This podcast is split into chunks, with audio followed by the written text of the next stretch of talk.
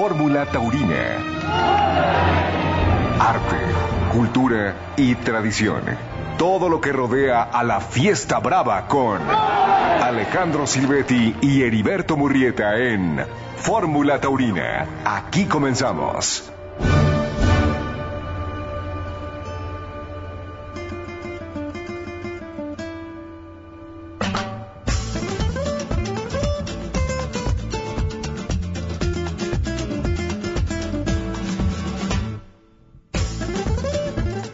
¿Qué tal amigos? ¿Cómo están? Los saludamos con mucho gusto en este domingo 11 de junio de 2023. Estamos aquí en Fórmula Taurina en compañía del matador Alejandro Silvetti. Alejandro, buenas noches. Buenas noches, mi Beto, y buenas noches a toda la gente que nos escucha a través de Fórmula Taurina en este domingo de toros.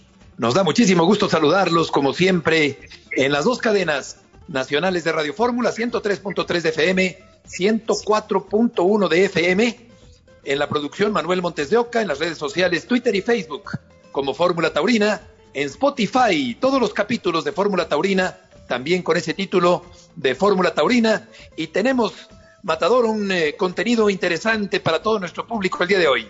Tres cosas, básicamente. El primero es una entrevista con Raúl Pérez Johnson, que es quien está haciendo la defensa de la reapertura de la Plaza de Toros México, y tuvimos la oportunidad de hablar con Paco Aguado para poder tener el resumen de la Feria de San Isidro que acaba de terminar y en tercer lugar la jornada taurina, los resultados que tenemos de esta semana taurina aquí en la República Mexicana. Exactamente, los tres temas eh, del día de hoy. Raúl Pérez Johnston nos va a explicar la situación actual de la Plaza México que permanece cerrada y va a disipar algunas dudas que han surgido entre la afición taurina en los últimos días. Paco Aguado, desde luego, como ya apunta Alejandro, con el resumen y sus opiniones de la feria de San Isidro y los resultados de la novillada celebrada ayer en León, la corrida celebrada ayer en San Luis Potosí, el reporte médico de José María Manzanares que detiene su temporada y también las entrevistas que realicé el viernes pasado allá en Tlaxcala. Vamos a comenzar con Raúl Pérez Johnston. Mira, más que nada es una entrevista obligada volver a tocar base con la gente que está haciendo esta defensa.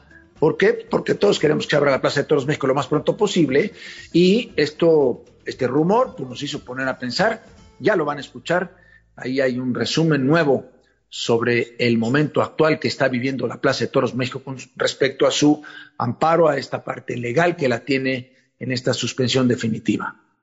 Exacto, nos parece muy oportuno salir al paso de ese rumor y aquí tenemos la primera parte de la entrevista con Raúl Pérez Johnston. Fórmula Taurina.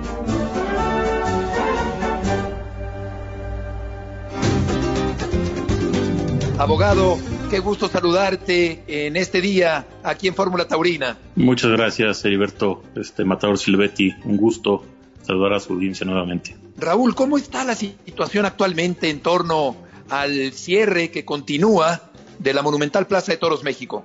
El asunto se sigue litigando, está todavía pendiente que se resuelvan varios recursos. Obviamente el desarrollo procesal de este asunto pues es un asunto complejo que va a tomar algo de tiempo, sobre todo si el asunto termina llegando a la Suprema Corte pero decir que, bueno, pues está ahorita todavía cuestionándose la admisión de la demanda, el otorgamiento de la suspensión definitiva, sobre todo a través de la plaza que está operando actualmente la Plaza México. Y pues estamos este, trabajando para lograr que las corridas de toros regresen lo más rápido que se pueda Monumental Coso de Insurgentes, ¿no? Raúl, hace unos días circuló y preocupó una información con respecto a un eh, supuesto desistimiento del amparo.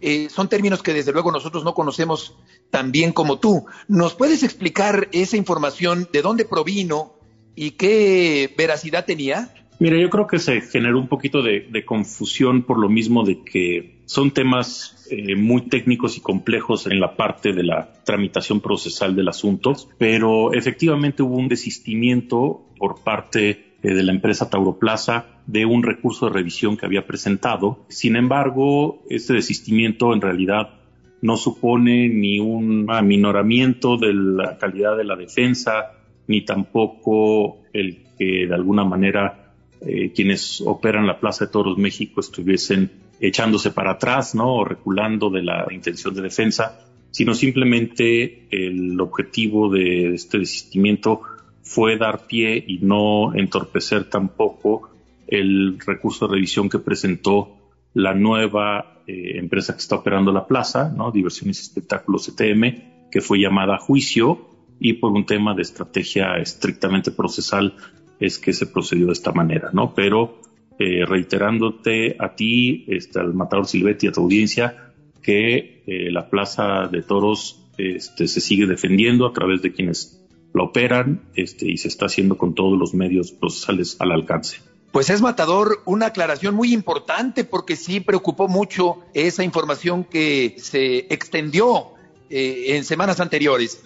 Así es, y mira, yo lo que creo que es de, es de preocupación es hacerle caso a las redes sociales, ¿no? Porque siempre hay, eh, no sé por qué, pero siempre aparece alguno que cree que sabe más que todos y generaron un, un rumor para variar infundado y ofensivo inclusive de hombre, cómo es posible que la Plaza México no se defienda y no, y no recurra y desistan y dices una serie de cosas que por eso precisamente queríamos hablar con Raúl para, para poder entender cómo están las cosas, que es creo que no te vas a querer comprometer porque no, es, no está en tus manos, porque este, toda esta parte del proceso legal es inadivinable en, tiempos y, maneras, pero ¿existe algún término? ¿Tú crees que se puede abrir en algún determinado tiempo, Raúl? ¿Crees que todo esto va a llegar a la Suprema Corte?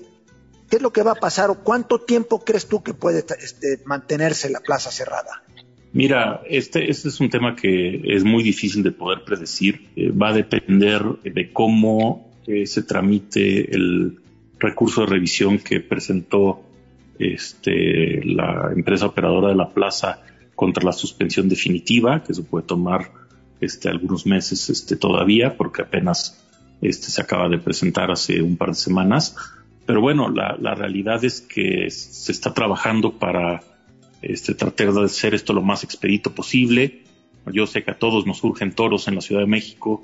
La instrucción que tenemos y por lo menos fuera de especulaciones que pueda haber en torno a las decisiones comerciales de la Plaza México es defender eh, con todos los medios legales que se tengan al alcance y lo, mejor que se puede, ¿no? Sí, en cuanto a la resolución del fondo del asunto, es un asunto que por su trascendencia, su importancia, es muy probable que vaya a terminar resolviéndose por la Suprema Corte de Justicia de la Nación y en ese tema, pues la verdad es que es muy difícil poder dar una estimación de tiempos, ¿no? Este, de alguna manera, todos sabemos cuándo ingresamos a la Suprema Corte y nunca sabemos con certeza cuándo se va a resolver, ¿no? Esto se los digo porque pues pueden pasar meses o pueden pasar incluso hasta un par de años, ¿no? Este, dependiendo de la complejidad del asunto, de la agenda judicial del, de la propia Corte, de los ministros, etcétera. No hay muchas cosas alrededor de esto que pueden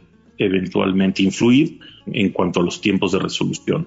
Pero, pues nuevamente, en tanto eso sucede, este, que tengan la tranquilidad de que estamos ejerciendo una defensa diligente, una defensa este, con todos los medios posibles eh, a nuestro alcance, con un equipo extraordinario de abogados que creo que nos hemos conjuntado bastante bien este, en, la coordinación del litigio y bueno, pues obviamente las resoluciones por parte de los jueces, magistrados, ministros no dependen tanto de nosotros, este, pero bueno, el trabajo se está haciendo, ¿no? Raúl, ¿tú tienes idea qué tanto interés tiene la familia propietaria de la plaza de que efectivamente se vuelva a abrir el coso de insurgentes? Porque escucho rumores de gente cercana a la familia Cosío en el sentido de que eventualmente podría no estar tan interesada en que se reabra el coso de insurgentes. Yo no, no puedo entrar en esa especulación, yo no represento a la, familia Cosío, no estoy en, en, contacto con ellos. Entiendo, ¿no? por lo que hemos este, platicado con la representación de las empresas que operan la, Plaza México, que este, si hay un interés, hay un seguimiento, que la instrucción es que se defienda, ¿no? Porque finalmente, por cuestiones contractuales, es la operadora de la plaza la que tiene que acudir en defensa más que el notario, ¿no? Este, Correcto. Y bueno, pues hasta ahí estamos, ¿no? No tenemos ningún tipo de señal este, en sentido contrario, ¿no? Raúl, ¿tú eres optimista en esta situación? Si no, los, si no lo fuera, mi estimado Heriberto, no estaría litigando la Claro, de acuerdo. A ver, es un asunto muy complicado. Eh, reconozco que las circunstancias actuales en torno a los temas de bienestar animal, maltrato animal, eh, la tauromaquia, las corridas de toros, es un tema cada vez más complejo. Simplemente acabamos de ver en días pasados, por ejemplo, una prohibición de la gallística en la Ciudad de México, que es un tema eh, no exactamente igual a los toros, pero cercano, ¿no? Este que obviamente preocupa, a pesar de que no se tocó el tema de la, de la tauromaquia. Eh, pero, pero bueno, pues es este, a pesar de esas complejidades, tenemos la confianza que eventualmente vamos a caer con un grupo de jueces este, eh, que entiendan la importancia cultural, histórica de esta tradición y que puedan hacer un ejercicio ponderativo importante que pueda permitir, proscribiendo el maltrato eh, a los animales, que yo creo que ningún taurino es partidario del maltrato animal, ¿no? Esa es yo creo, una, una gran falacia, ¿no? Este, claro pero que permita también la coexistencia de tradiciones culturales de nuestro pueblo que están eh, vinculadas a espectáculos públicos con animales, incluso con animales en donde se les pueda dar la muerte como parte de este ritual que significan estas celebraciones. ¿no? Esa ha sido la primera parte de la entrevista a Raúl Pérez Johnston, encargado de la defensa de la Plaza de Toros México en busca de la reapertura del costo de insurgentes. Tendremos una segunda parte después de este corte comercial. Apenas vamos en el primer tercio. En un momento continuamos en Fórmula Taurina.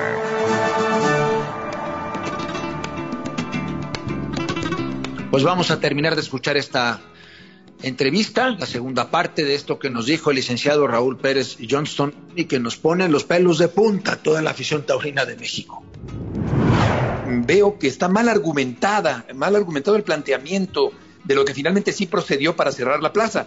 ¿Cuál consideras, Raúl, por último de mi parte, que es el punto más débil de la argumentación de justicia justa? Son varios temas, ¿no? Pero, pero a mí me parece que, para empezar, no es un tema de, medio ambiente, ¿no? Hay que discutir el tema del bienestar animal eh, de manera proporcional, desde una perspectiva también que tome en cuenta la finalidad de los animales en la relación con su ser humano, su naturaleza, y que nos pueda permitir también reconocer que tenemos una relación compleja a veces con los animales, ¿no? Tenemos animales de consumo, tenemos animales que constituyen un peligro desde el punto de vista sanitario, de plagas, eh, que no se pueden tratar de la misma manera que nuestra mascota, que tal vez consideramos como un miembro de la familia, ¿no? Y, me parece que en eso pues, este, hay que entender también el, lugar dentro de todo este universo ¿no? del, toro de Lidia y su función y relación con el ser humano en relación con este espectáculo público este taurino que pues está metido en toda una serie de valores sincréticos, religiosos, de concepciones éticas, morales, en donde pues al final del camino el que comparta estas ideas, estas creencias, pues que vaya a la Plaza de Toros si quiere y el que no, pues que no vaya y vivamos en una sociedad tolerante en donde hay espacio para todos, ¿no? Raúl, a lo mejor no nos vas a querer contestar, pero yo veo que el despacho de justicia justa, este, el abogado Pérez de Hacha, pues es, un despacho, es un despacho eh, a todo lo que da, ¿no? Yo la lectura que tengo es que aquí hay alguien detrás, alguien les ha pagado. ¿Tú coincides? ¿Crees que sí hay alguien detrás económicamente hablando de este despacho? ¿Crees que hay alguien detrás? Mira, no lo podemos saber, no ha aparecido nadie de manera expresa en el litigio del asunto si este Luis Manuel Pérez de Hacha está o no cobrando honorarios por la tramitación de este tema, lo ignoro. Al final del camino, me parece que con o sin alguien detrás, la defensa debe ser la misma. La intensidad que debemos imprimirle a la defensa de la Plaza México no debe de variar. Estén seguros de que estamos empleando de verdad no solamente los medios jurídicos, sino también todos los demás este, eh, medios eso nos da, nos da siempre y nos ha dado siempre tranquilidad por lo que tú has mencionado, de que está atendido por un grupo de profesionales competentes que van a, hacer y que están haciendo todo lo que en sus manos está para podernos defender. Y eso es la máxima tranquilidad que nos da. Desafortunadamente las cosas aquí en México son así, este, la ley es así, eh, nuestros procesos legales son así, y menos con lo que acabas de decir, pues la desilusión está a tope con el hecho de que esto puede durar muchísimo tiempo. Así es de que pues nada, agradecerles como siempre la defensa, agradecerles el profesionalismo, la atención de atendernos, Raúl, y, desearles suerte para que pudiese ser en el menor tiempo posible. Encantados, este, gracias a ti, a tu audiencia, y pues esperemos poder tener toros lo más pronto posible. Estamos trabajando para ello. Muchas gracias, Raúl. Estamos en tus manos. Un fuerte abrazo. Gracias por tomar la llamada de Fórmula Taurina. Igualmente, hasta luego. Que te vaya muy bien. Fórmula Taurina. Madrid, Madrid, Madrid. En México se piensa mucho en ti. Terminó la Feria San Isidro en Madrid. La feria taurina más importante del mundo. Se vendieron casi medio millón de localidades, 21.529 espectadores por tarde y ahora, Matador, vamos a desmenuzar con Paco Aguado todo lo que ocurrió taurinamente hablando en esta feria Matador que acaba de terminar. Así es, Paco es un periodista extraordinario, español. Eh, lo vamos a escuchar, ya lo conoce el público de Fórmula Taurina, ya ha estado aquí con nosotros. Y adelante, don Paco, con este resumen y estos comentarios sobre esta Feria de San Isidro 2023. Paco, mucho gusto en saludarte. ¿Cómo te va? Igualmente, Beto, igual Alejandro, un abrazo grande desde aquí, desde España. Hablas en eh, tu resumen de la agencia EFE, que se publica en distintos medios, de un fracaso artístico. ¿Por qué lo nombras de esa manera? Bueno, quizás sea una palabra muy contundente, pero sí es muy expresiva en el sentido de que hemos visto torear poco. ¿eh?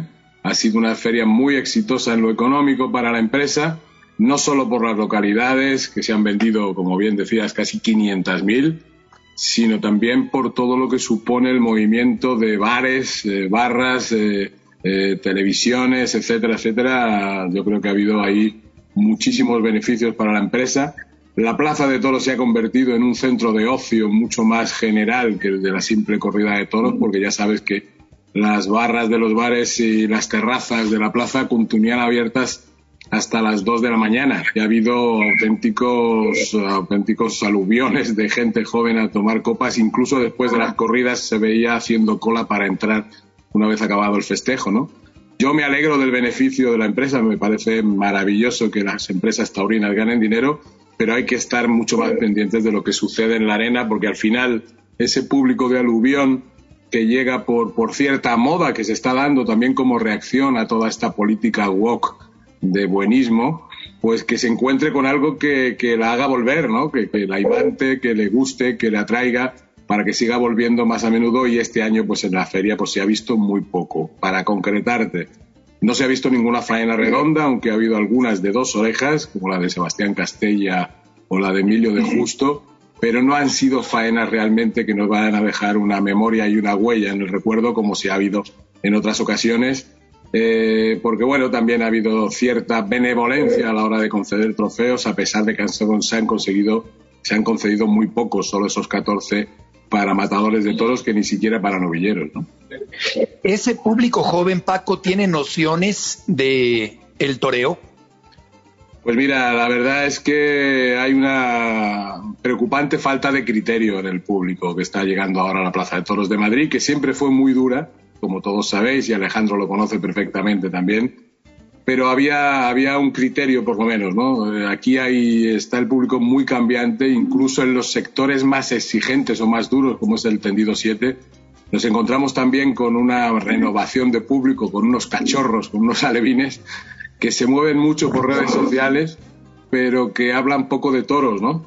Y lo cierto es que se está llevando a una, a una cierta deriva de la calidad del espectáculo que deja mucho que desear. No es una queja de viejo, como podéis, como podéis a lo mejor alguien imaginar, sino que bueno, es una constatación de que en la Plaza de Toros de las Ventas pues están aplaudiendo cosas muy extrañas y se están pitando, ignorando muchas cosas de, un grandísimo mérito, ¿no? Y ahí dejo para que quede constancia que quizá la tarde más rotunda ha sido la de Daniel Luque, al que la presidencia le negó dos orejas, bien es verdad, pedidas con no suficiente fuerza, pero que le hubiera abierto la puerta grande, hubieran marcado también un signo de distinción con el torero de Gerena. Paco, mira, nuestra conexión con, la Feria de San Isidro pues, es solamente a través de la televisión de Mundo Toro, ¿no? Tú hablas de unos, de unos esfuerzos que la empresa hizo por fuera de la parte taurina, de hacer las terrazas, de hacer unos centros de diversión, por ponerle un, nombre, que ha hecho que vaya el público joven a la plaza. Hablas de un, de un público walk, hablas de un, de un buenismo, hablas de unas terrazas.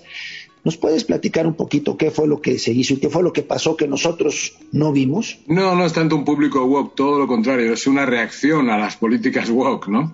Eh, la gente joven pues siempre se acusa por, pues se, tiene esa rebeldía, ¿no? De enfrentarse a lo establecido y lo establecido ahora es esta política woke buenista y yo creo que van a los toros como una reivindicación de algo auténtico, lo cual me parece fenomenal, ¿no? Lo que pasa es que también es un público al que conviene educar y antes, fíjate que en los medios de comunicación pues había periodistas, escritores, críticos que más o menos marcaban un poquito las pautas a seguir y eso ya no sucede con las redes sociales, ¿no?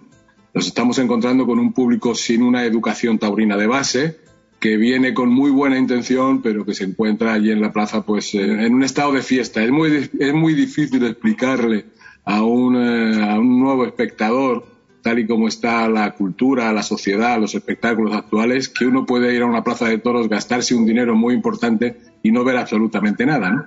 Y la gente, bueno, pues eh, se toma las cosas de otra manera. Hay un movimiento de camareros arriba y abajo de los tendidos, algo que sabéis que en México también sucede, en la México era muy acusada, pero que en Madrid nunca había sucedido. Se habían atendido muchas veces a las faenas, que siempre, ¿no? Por norma, con, mucho más respeto de lo que se está haciendo ahora, ¿no? Y quizá ese es uno de los problemas que vayamos a acusar en adelante. Precisamente por todo lo que estamos hablando, no podemos convertir el toreo en un espectáculo, superficial, porque sería no un espectáculo más, sino un espectáculo menos, ¿no? Yo creo que en ese contraste de lo auténtico es como podemos salir ganando en ese enfrentamiento de mentalidades, ¿no? En el pecado lleno es la penitencia, digo, estás buscando que el público taurino se renueve, que entre gente este, que no había estado en los toros, que mucha de esa juventud había estado en las redes sociales mal informada por los ambientalistas o los mal llamados ambientalistas. Y hoy los, le buscas un, un pretexto. Entiendo yo que la esencia para ir a una plaza de toros pues es precisamente el espectáculo per se.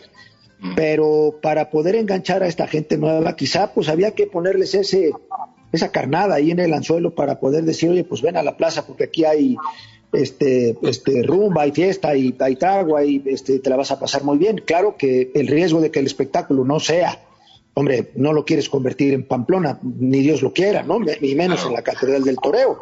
Pero sí, la apuesta, digo yo, quizá a mediano plazo o a corto plazo no lo vas a ver porque esa afición va a terminar, digo yo, divirtiéndose de todas maneras, pero finalmente se educará en algún momento de, ver toros, ¿no? Entonces se tenía que empezar por algo, ¿no? Sí, esperemos, ¿no? Esperemos que se eduquen, ¿no? El problema es la manera con la que se acude a los toros y la manera con la que se presencia, ¿no? Yo creo que todos nos hemos ido de jóvenes, todos hemos escuchado a nuestros mayores y a la gente que sabía, hemos estado muy pendientes, hemos estado en silencio y sabíamos perfectamente que acudimos a un rito sacrificial donde pueden pasar cosas muy graves, pero también cosas maravillosas. Esta ha sido la primera parte de la entrevista de Paco Aguado. Vamos a continuar más adelante después de un corte. No se olviden de escucharnos a través de todas las plataformas posibles. La más importante, Spotify. Nos pueden escuchar a cualquier hora, en cualquier lugar, cualquier día, entrando a la plataforma de Spotify, escogiendo cualquier capítulo con la fecha en Fórmula Taurina, igualmente en la página de internet a toda la gente en todo el mundo. Tenemos abierta la posibilidad de escuchar Fórmula Taurina. Adelante, continuamos. Fórmula Taurina. En un momento continuamos.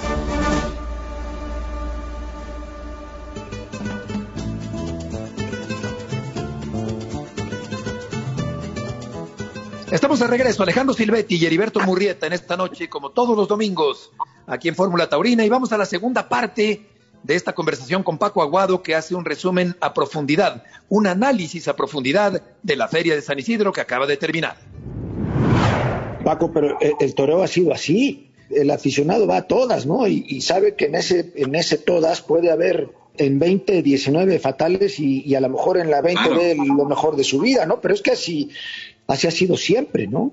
Sí, lo que pasa es que, que hay que explicarle a esta gente que esto puede pasar así, que no hay que, no se tienen que cortar orejas por sistema, pase lo que pase, ¿no? Que muchas veces tú sabes que la gente, precisamente para que luego queda a cenar, para contar a los amigos que ha habido un triunfo que ha cortado dos orejas, y dice, bueno, muy bien, ¿y quién era y cómo ha sido? Y dice, ah, pues no, ya no me acuerdo ni del nombre, ¿no? Eso, eso es lo delicado. Sí, bueno, mira, eso es lo peligroso, ¿no? Sino que yo, yo lo que te digo, Alejandro, es que al final eh, lo que engancha es el toreo y la fuerza es la del toreo y el toreo intenso y el toreo auténtico y el toreo bueno, ¿no? Eh, de muchas formas que se puede hacer, como tú sabes, pero que deje algo en la huella del alma, de la memoria y que se vea que es un, espectáculo que tiene una trascendencia mucho más allá que una simple fiesta, ¿no? Estamos hablando de Pamplona, pues la gente va a Pamplona incluso dando la espalda al ruedo, van a beber. Esperemos que Pamplona, sea, que la fiesta de los toros no vaya hacia Pamplona, sino vaya hacia Sevilla o a lo que siempre, siempre fue Madrid, ¿no? Que es presenciar el espectáculo con respeto, sabiendo degustar los detalles que hay que explicar, pero claro, vivimos en la, en la edad de las prisas, ¿no? En la edad de, de- de que todo tiene que ser ya. Eh, de la inmediatez. y eso es, es algo, es un- una baza que a los toros les puede perjudicar porque sabemos, como tú bien estás contando, que, que no siempre pasan cosas importantes, ¿no? Pero que siempre hay muchísimos matices que disfrutar y que ver y que analizar. En tu comentario dijiste una cosa que a mí es, me parece este, importantísima, ¿no? Que es la ausencia de los líderes de opinión. Claro. O sea, realmente el hecho para volverlos a, a- a meter a la plaza a esta juventud, para poder rescatar, para poder mantener viva la generación que va a seguir y que va a ser la aficionada próximamente, pues tiene que ir a los toros y tiene que entrar a la plaza de toros. Lo que yo creo que tocaste extraordinariamente bien y que y, y ahí es donde yo veo que está el boquete es en que esa gente necesita educación, necesita orientación, necesita tener un referente y un líder de opinión que ya no hay el referente, no hay esas voces, no hay esas plumas, no hay esa gente a lo mejor que es la que te termina orientando o quizás sí las hay, pero la- e- esta juventud no las escucha. Eso, sobre todo eso. El riesgo, ¿no? Sí, además, fíjate, yo eh, me, me estoy acordando de unas palabras de hace ya más de 20 años, eh, cuando empezaba todo este tema de una manera más primitiva, de redes sociales y tal, que en una intervención en Radio Nacional, el maestro Tinín, José Manuel Inchausti Tinín, dijo una vez a un, aficionado que decía que se movía en esos ambientes de Internet, ¿no? Con, con otros aficionados. Dijo, no se puede ser aficionado por Internet. hay que ir, hay que hablar, hay que ir a la plaza, hay que, que hay que estar en tertulias, hay que comer, hay que beber, hay que dialogar, ¿no? Y efectivamente los chavales de ahora ya sabes que es que eh, es que no ven ni los partidos de fútbol, ¿no? Porque son muy largos, están acostumbrados a Ven resúmenes. a resúmenes nada rápidos al TikTok, 20 segundos, 30 segundos. Sí, sí, sí. Un mensaje Eso es muy cierto. breve, ¿no? Y ahí es muy difícil colocar un mensaje tan profundo como el de Claro. que la fiesta. Ahora, sobre este tema que tocan de los líderes de opinión, yo no sé si serían guías de mayorías, porque no sé qué tanto el gran público nuevo consuma periodismo taurino. No, no, no leen, no, no leen ni taurino, ni deportivo, ni político, ¿no? No Claro, se y leen, por no otra se parte-. Claro, sí me parece un retroceso porque estorban, distraen, provocan desorden y le restan seriedad al transcurso de la corrida en una plaza tan importante, así que eso a mí me parece que no está bien. Por otra parte, Paco, ¿cómo se comportó y cuál fue el criterio del palco de la autoridad? muy desigual, dependía de los días, ¿no? Al principio parecía que había orden de, de levantar un poco la mano, se estaban televisando las corridas por Telemadrid, había una campaña electoral por medio, parecía que había casi una imposición de que hubiera cierto triunfo en, la plaza, lo que pasa es que eh, el ruedo al final no lo justificó lo que pasaba en el ruedo y se dieron muchas orejas de- dentro de esas pocas que no tuvieron muchísima justificación, la verdad. Pero luego es que terminó, en la par- segunda parte de la feria ha sido todo lo contrario. Igual ha pasado también con el tema del, del toro, ¿no? Al principio pues fueron corridas muy desiguales, pero luego empezaron a tener los veterinarios la última, los últimos 10 días unas exigencias muy duras en corrales eh, y ha sido una feria muy extraña. No es una feria para analizar eh, con un poquito de distancia porque ha habido muchos condicionantes y sobre todo dos condicionantes fundamentales, el viento y la lluvia. ¿no? Eh, ahora que hablamos del cambio climático, siempre se dijo en España aquí que cuando marzo mallea, mayo marcea. ¿no? Y eso es lo que pasó. sí, sí, sí. Un marzo muy caluroso, sin, sin lluvias, y mayo pues ha traído esa lluvia y ese viento, salvo un par de tardes, no ha habido viento en la Plaza de Toros de Madrid y eso evidentemente pues es un condicionante muy importante para poder crear, aunque no solo pueda ser la única excusa para que no se hayan cuajado muchos toros de mucha calidad que han salido al ruedo, ¿no? Eso también hay que, analizar, ¿no? ¿Sigue siendo muy difícil cortar una oreja en Madrid? Pues depende de los días. Los novilleros lo tienen imposible los lunes o los martes, porque es un público mucho más serio, pero los jueves y los viernes es más fácil que nunca. Y a partir del cuarto o quinto toro, todavía más. Y te puedes imaginar por qué sube ese nivel de entusiasmo a medida que avanza la corrida, ¿no? A medida que los camareros han engordado más la caja, ¿no? Sí. No, es, es, curioso, ¿no? Es que San Isidro, más que un análisis taurino, merece un análisis sociológico. Por eso te marcamos para que nos ayudes en eso, porque nosotros aquí a la distancia, como te comentaba hace un momento, vemos cosas, pero no comprendemos a lo mejor muchas otras que ustedes tienen ahí en la mano y más en, una voz tan calificada como la tuya, ¿no? Yo he visto un Madrid con muchos toros menos devueltos. Dime, el público ha cambiado, el toro ya no se cae, mi pensamiento actualmente es que España tiene actualmente uno, uno, de los mejores toros que yo me pueda acordar en toda la historia, de lo que yo vi, de lo que yo conozco. Vi una feria de Sevilla donde embistieron una gran cantidad de toros. Y yo creo que aquí en San Isidro también embistieron muchos toros que fueron, no puedo decir este, desperdiciados, pero me refiero, no fueron cuajados, porque con ese vendaval y con ese... Ver, hubo tardes en donde no se podía pegar un muletazo, ¿no? Y son toros además que tienes que llevar muy bien toreados, que tienes que hacer las cosas perfectas. Y eso el aire no te lo permite. Yo veo un toro español extraordinario, extraordinario. Y creo que salieron toros muy buenos que por, la, por el viento y por lo que tú mencionabas no se han, no se han cuajado. Pero tampoco han echado toros para atrás. No, fíjate que, estamos viviendo un momento delicado también, después de la pandemia, con todo esto de la guerra de Ucrania, que también hay, falta de, cereal y de parapiensos, se ha encarecido mucho. Los ganaderos eh, el año pasado se notó, o al menos en, provincias, eh, que no se echaba lo suficiente de comer. No es que los toros salieran, salieran flacos, ¿no? sino que muchas veces, como antes, los preparaban más echaban doble ración, ¿no? Eh, para que el toro cogiera cuajo eh, después de ese esfuerzo físico que le obligan con los correderos, ¿no? Pero este año en Madrid, efectivamente, pues no sé por qué habrá que ha sucedido toda esta historia, habrá que verlo. Es verdad que no se han caído los toros o han flojeado menos, eh, aunque sí los ha habido, pero, pero tampoco se han protestado con mucha fuerza y lo que sí es verdad es que han investido muchísimos. La feria de Sevilla tuvo un nivel altísimo, mm, con toros mejor hechos, hay que decir, que los que salen en Madrid de mejores hechuras, pero en Madrid también han vuelto a investir. Yo creo que es el toro que viste con más profundidad, con más entrega de la historia y con más duración. ¿no? Yo que, me gusta mucho ver, igual que Beto, la tauromaquia antigua, las imágenes antiguas, mm, uno ve y contrasta no ya con el toro de, de, de, Joselito el Gallo o de Manolete, no, no, no, con el toro de hace 40 años, con el toro de Espartaco, ¿no? O de 30, ¿no? Eh, la evolución del toro en los últimos 20 años ha sido espectacular y el trabajo de los ganaderos genéticamente ha sido una auténtica maravilla, ¿no? Porque es un toro, un toro de una absoluta entrega que pide, eso sí, fíjate Alejandro y tú que eres torero lo sabes perfectamente, no te voy a descubrir nada, todo lo contrario, pide una entrega recíproca. ¿eh? Eso sí es cierto, para cuajarlo, ¿no?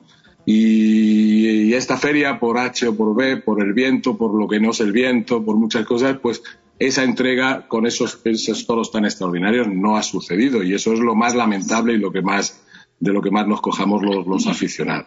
Oye, hablando de entrega recíproca, eh, ¿cómo anduvieron los mexicanos en esta feria? Pues mira, eh, quitando la actuación del Payo, que quizá ha sido la más desilusionante ¿no? y la más inesperada, eh, porque fue una actuación, vamos a decir, de trámite, de puro trámite. Yo creo que han marcado un nivel muy bueno. Eh, me gustó mucho Leo Valadez, porque además eh, en la evolución del último año ha sido espectacular. Ya se mostró el otro día como un torero hecho, como un torero cuajado, con una faena muy bien estructurada y con mucho asiento. Isaac Fonseca, pues a falta todavía de otras virtudes, de otras cosas que aportar, pues lo que hizo fue derrochar, derrochar punto honor, ¿eh? muchas veces a riesgo, como sabéis, de su propio físico. Y me gustó muchísimo un torero al que se le ha ninguneado, incluso en la prensa más especializada, como fue Arturo Saldívar, con la corrida de Santiago. ¿eh? Corrida exigentísima, con la que estuvo hecho un auténtico león, con la que se arrimó muchísimo, pero además con intención de torear, que es lo importante, no, no arrimarse por arrimarse y lo cierto es que, bueno, aquella tarde pues pasaron muchas cosas, eh, una tarde extraña y parece que fue, el, digamos, el, el, que perdió la partida de los tres matadores cuando fue todo lo contrario. Creo que fue una tarde de muchísimo nivel, la que tuvo Arturo Saldívar, de una entrega que estamos diciendo. Esa ha sido la segunda parte. Nos queda todavía un pedacito de la conversación con Paco Aguado para terminar de analizar lo que fue la Feria San Isidro, pero antes tenemos esta pausa comercial y volveremos para el último segmento de este domingo aquí en Fórmula Taurina. En un momento continuamos con el final de la faena de Fórmula Taurina.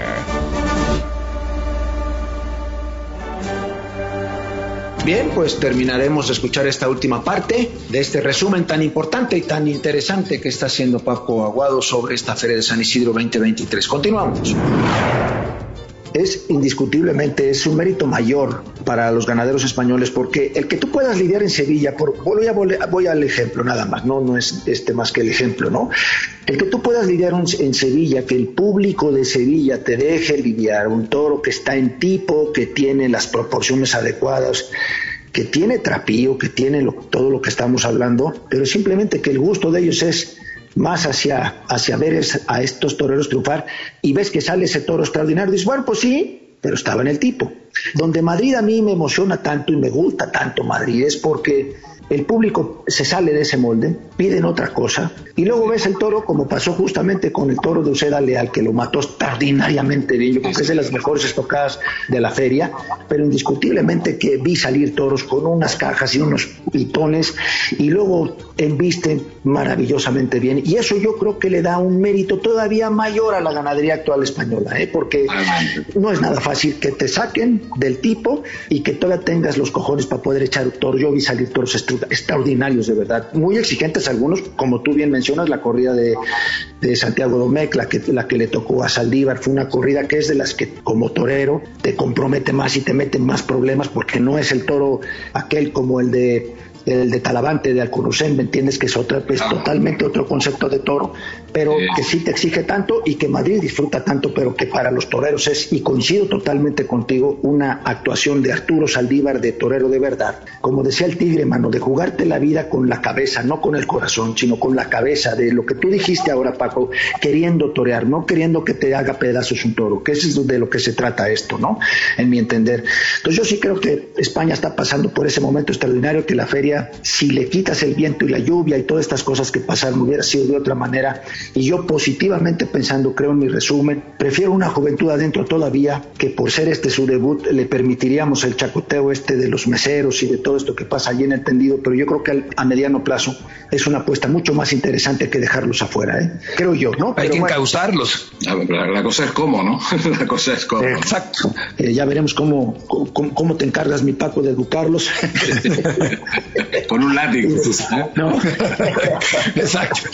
No, habrá que encontrar esa llave de oro para poder este, cerrar esa puerta y no se salgan estos allá adentro.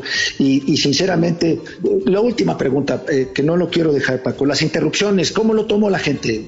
Había sido siempre un San Isidro de pe a pa, y ahora hubo lunes que no, y un martes 16 de mayo que no, que no hubo toros. ¿Cómo lo tomó la gente? Bueno, yo creo que no se notaron ni para bien ni para mal, ¿no? Eh, hay gente que se lo tomó muy mal, sobre todo que, que se parara el 16 de mayo que es la fecha histórica donde se, celebra y se, se, hace ese minuto de silencio por, por la muerte de Joselito el Gallo, ¿no? Y hay mucho aficionado tradicional que lo echó de menos ese día.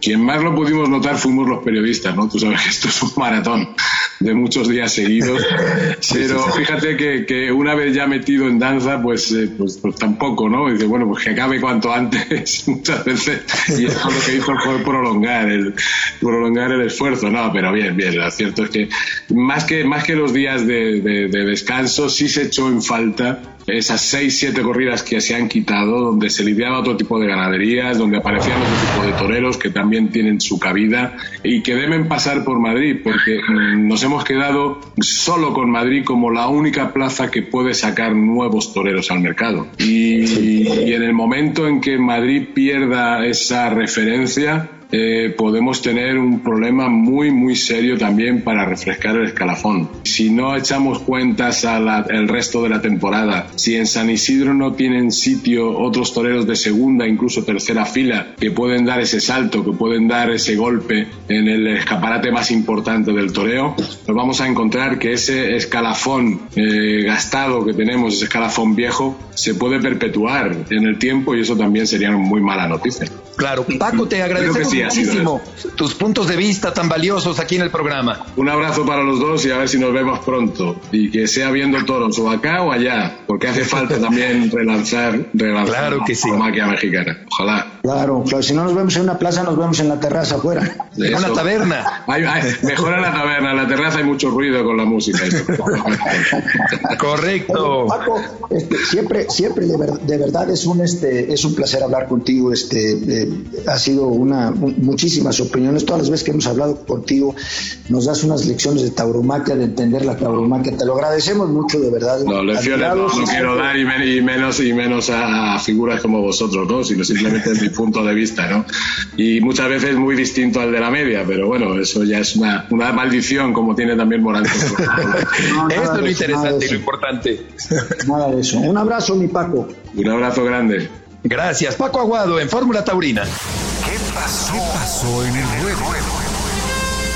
Los resultados de Fórmula Taurina. El día de ayer se celebró una corrida mixta en el lienzo La Labor, allá en San Luis Potosí, donde el matador queretano Brandon Campos fue el triunfador, cortó tres orejas en esta corrida en homenaje a las peñas taurinas de la capital tunera y una tarde también muy afortunada para Alejandro Martínez Bertis, que indultó un toro de Monte Caldera en esta corrida celebrada el día de ayer en el lienzo La Labor de San Luis Potosí. Ante una buena entrada, Alejandro Martínez Bertis, ovación y dos orejas y rabos simbólicos tras el indulto del toro de Monte Caldera, Brandon Campos dos orejas y oreja en su segundo turno, mientras que el novillero Alejandro González cortó una oreja el día de ayer en San Luis Potosí. Mientras tanto, importante actuación el día de hoy en la Plaza de Toros de Alalpardo, en Madrid, que le permite al matador michoacano Isaac Fonseca llegar a la gran final de la Copa Chenel, que se va a disputar el próximo domingo 18 de junio en la Plaza de Colmenar Viejo, muy cerca de Madrid. Todavía falta por conocerse cuál será el alternante del mano a mano en el que Fonseca buscará ganar la Copa Chenel. Por lo pronto, el día de hoy ha tenido Fonseca una buena actuación después de su comparecencia reciente en la Plaza de las Ventas de Madrid al confirmar su alternativa en la Feria de San Isidro. Cortó dos orejas Fonseca en su primer toro, cortó otra oreja en su segundo enemigo del día de hoy. Fueron tres de Ana Romero de Encaste Domecq, tres de Victoriano del Río con el hierro de Toros de Cortés también en esta corrida y para complementar el eh, reporte y la ficha de esta corrida, Juan del Álamo, oreja y ovación tras petición, Borja Jiménez, ovación y ovación tras aviso. Así que indiscutiblemente el triunfador de la corrida celebrada en Alalpardo. Final a tres es el nombre del evento celebrado hoy de la Copa Chenel y esto le permite a Isaac Fonseca llegar a la gran final del próximo domingo en Colmenar Viejo. Tuvo la fortuna eh, Fonseca de enfrentar el lote mejor del encierro compuesto por los toros de Ana Romero y de Victoriano del Río. No ha estado eh, nada mal, sino que ha aprovechado la oportunidad de mostrarse el día de hoy Isaac Fonseca allá en Madrid Mientras tanto, les platico que el viernes anterior estuve allá en Tlaxcala, en el Hotel San Francisco de la capital tlaxcalteca. Por fortuna, una gran entrada, un lleno en el salón que albergó la presentación de mis más recientes libros taurinos, entre ellos el de Volver a Vivir, que cuenta la dramática historia, casi trágica historia de la tremenda cornada que sufrió José Tomás en la plaza de Aguascalientes por un toro de Pepe Garfias y la segunda mitad de este libro consiste en rememorar la reaparición de José Tomás cinco años después de aquella gravísima cornada, también ahí en la plaza de Aguascalientes. Un público muy participativo, muy receptivo, el que estuvo ahí en eh, Tlaxcala el viernes anterior, lo cual nos ha dado muchísimo gusto el poder intercambiar puntos de vista con todas las personas que estaban ahí reunidas el viernes anterior, un evento que organizó la Asociación de Periodistas tlaxcaltecas. Tendremos entrevistas al respecto el domingo de la próxima semana, dentro de ocho días. También Luis Mariano Andalco ha tenido la amabilidad de organizar este evento en el cual también contamos con el apoyo de Jorge Corichi, que es el eh, presidente municipal, el alcalde de Tlaxcala Capital y que es un hombre que por fortuna brinda su apoyo irrestricto a la tauromaquia. Como parte de estos dos eventos que hubo el jueves y el viernes en Tlaxcala, el fotógrafo Marincho Herrera presentó una exposición muy interesante de excelentes fotografías, muy bien tomadas con un sentido estético y artístico de la fiesta de los toros, distintos momentos de la fiesta taurina, y se realizó el día anterior a mi presentación una conferencia que se llama La religión y misticismo en la literatura taurina, una sesión que eh, condujo un sacerdote que sabe mucho de toros, que se llama Ranulfo Rojas Bretón y también el matador Uriel Moreno el Zapata, harto conocido en su tierra. Fue muy interesante la presencia de estos dos personajes en la, eh, el desarrollo de este tema de la religión y misticismo en la literatura taurina. Eh, me hace recordar a Pepe Alameda que hablaba de la fiesta de los toros como un arte católico, un toque filosófico, profundo, existencial, el del padre Rojas Bretón con respecto a la tauromaquia, el que se realizó el jueves anterior allá en Tlaxcala y el próximo domingo estaremos platicando sobre la corrida a beneficio de la agrupación de periodistas tlaxcaltecas que se va a realizar precisamente el próximo domingo en la monumental Rodolfo Rodríguez El Pana de Apizaco, muy cerca de la capital tlaxcalteca. El público salió toreando. Los esperamos el próximo domingo 9 de la noche en nuestra Fórmula Taurina con Alejandro Silvetti y Heriberto Murrieta. Fórmula Taurina